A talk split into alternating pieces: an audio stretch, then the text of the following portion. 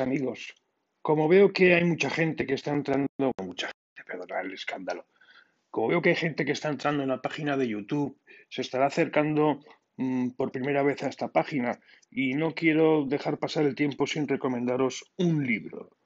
La superación de la indiferencia, el sentido de la vida en tiempos de cambio, de Alexander Bazzani. Ah, espera. Baziani. Alexander Baziani, ¿vale? Lo ha publicado la editorial Herder.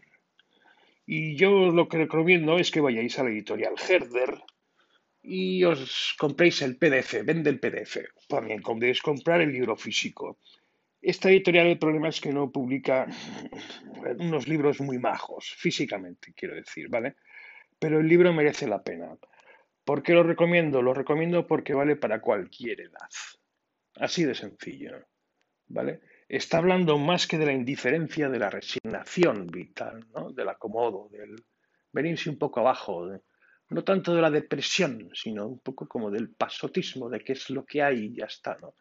A mí me ha venido muy bien, no digo que venga bien en todos sus capítulos que os pasaré a reseñar ahora, pero alguno te va a tocar la fibra sensible. A mí me ha venido en un momento muy bueno en bueno, voy por la mitad del libro, pero así todo el libro se, puede recomendar 100%, ¿vale? Ya os diré precio y demás, ahora entrar en la página, aunque lo podéis ver, editorial Herder, eh, no tiene problema, vais allí, lo buscáis y ya está.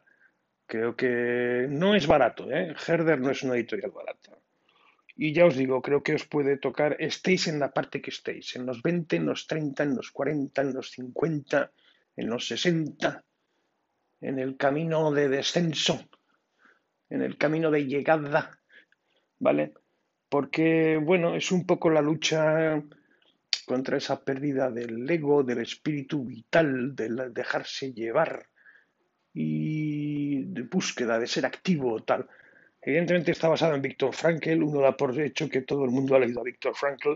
Yo lo leí a los 30 años en un librito que publicó Círculo de Lectores, el del hombre en busca del sentido se ha vendido muchísimo, así que entiendo que está leído, pero no lo sé.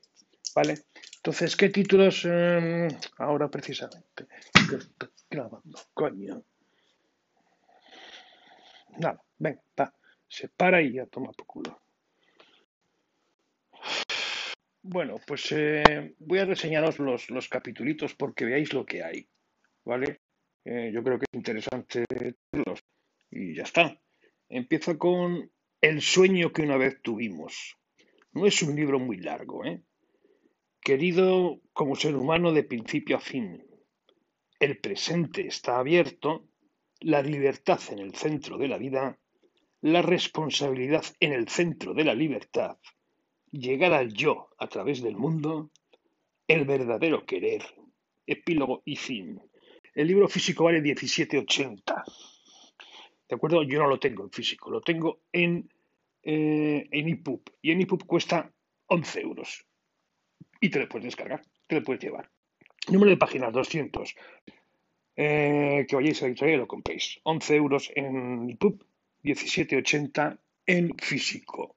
Ya os digo que no hacen muy buenos libros esta editorial. Esperemos que aprenda a hacer algunos libros un poquito mejores. 17,80 ¿eh? por 200 páginas, en realidad no es un mal precio. Pero bueno, los tiene bastante más caros, por cierto. Y os voy a dejar reseña de, que hizo el profesor de, filosofía, mi profe de teacher de filosofía de bolsillo, Diego Chivilotti. Es más desde un punto de vista filosófico, no, más, no desde un punto de vista de autoayuda personal y demás. ¿vale? El libro evoluciona, voy por la mitad, evoluciona desde un punto de vista personal, cómo se ha llegado a esta situación cómo puedes llegar a esta situación y va evolucionando hacia las repercusiones sociales y demás, con las que yo, bueno, puedes estar de acuerdo o no, pero eh, que es un poco lo que hay, ¿no? Es un poco pasar de lo del indignaos, hay que hacer algo. Y me gusta mucho, os lee además un pedacito, que es lo que os dejo, y poco más. Francamente, recomendaros este libro, tengáis la edad que tengáis. Y si estáis en una fase un poco de, bueno, que hay que recuperar el tono vital, amigos, ¿vale? Hay que recuperar el tono vital. Esa es un poco la historia. Por eso os lo recomiendo.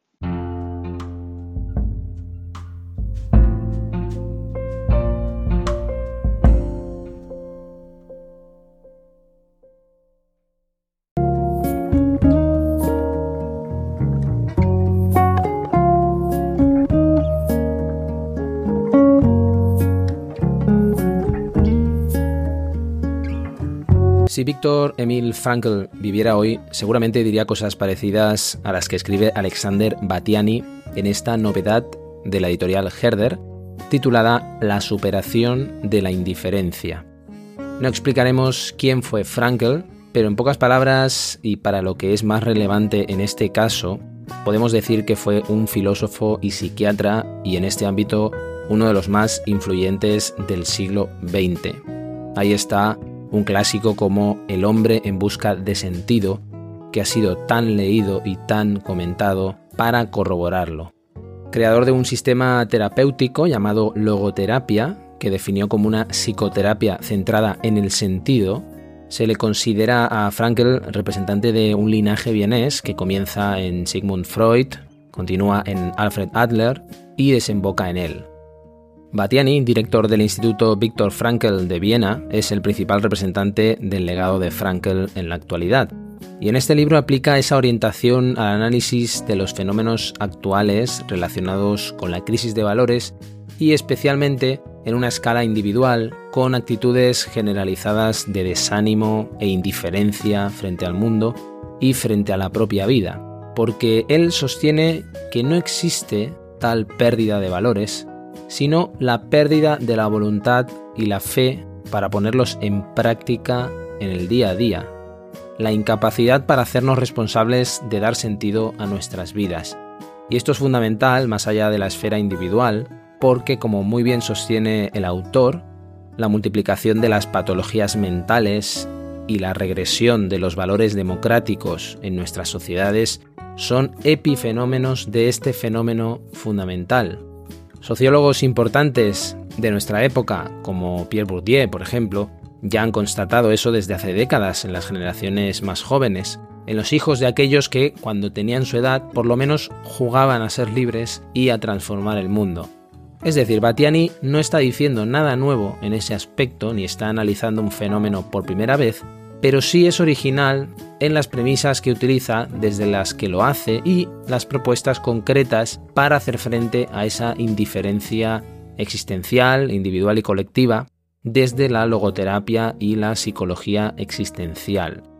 Estaríamos pues frente a uno de esos textos que navega entre la filosofía y la psicología, nutriéndose de ambos campos, que por otra parte tienen muchas de sus fronteras desdibujadas, como seguramente sabrás, puede llamarnos la atención, pues esa orientación práctica e incluso terapéutica, pero no deberíamos olvidar que en determinados momentos de la historia la filosofía ha tenido esa orientación como divisa. Pensemos en corrientes tan relevantes como el epicureísmo o el estoicismo.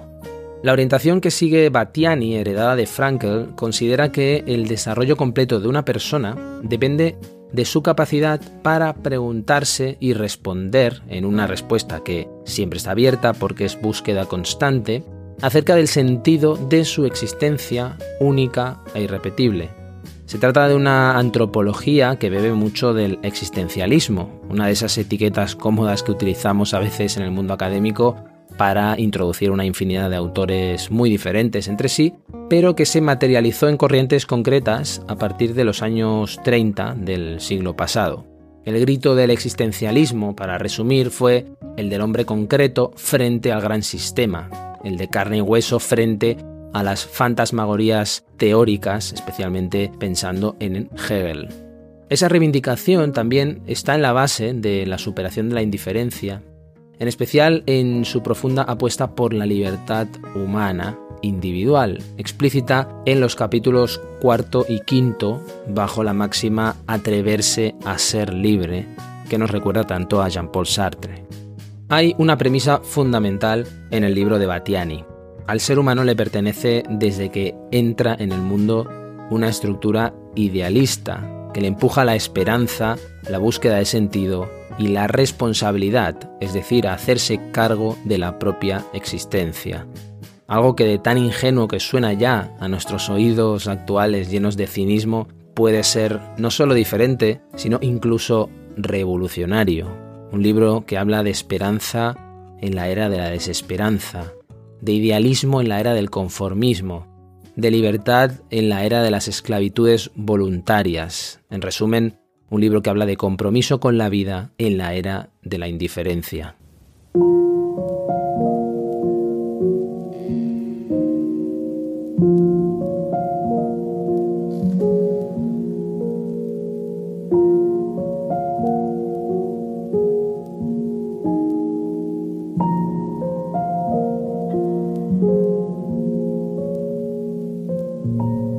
La divulgación de actitudes de resignación no solo oscurece y cubre de sombras la vida del individuo, sino que también tiene un precio elevado en términos de desarrollo social.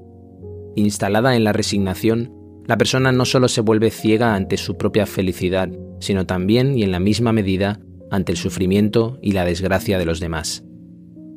Por otra parte, la resignación parece afectar con frecuencia precisamente a aquellos que se alejan de la vida decepcionados, porque, y a pesar de que originariamente tenían grandes ideales a los que ahora renuncian, dejan escapar su esperanza por no haberse cumplido o por ser irrealizables.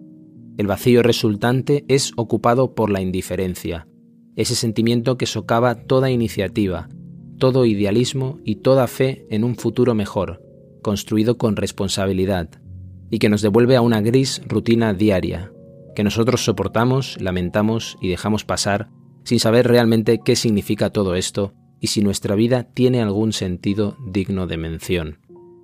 Para una sociedad y para el mundo en su conjunto, no puede ser bueno perder como participantes y constructores activos aquellos que alguna vez estuvieron abiertos a las esperanzas y los ideales, porque si lo hace está perdiendo a los mejores, o mejor dicho, lo mejor que tiene el ser humano, su disposición a mirar más allá de su propio estado momentáneo y sentirse llamado a contribuir de manera positiva al mundo allí donde pueda hacerlo.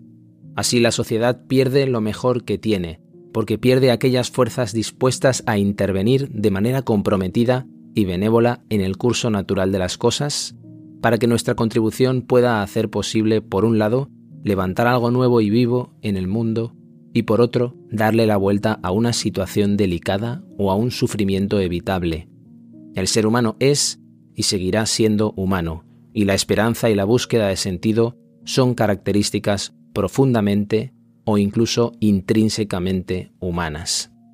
Este sueño es parte esencial del ser humano. El sueño malogrado deja tras de sí vacíos y causa un dolor que no podrá calmarse ni siquiera con la poderosa anestesia y la distracción de la industria del ocio.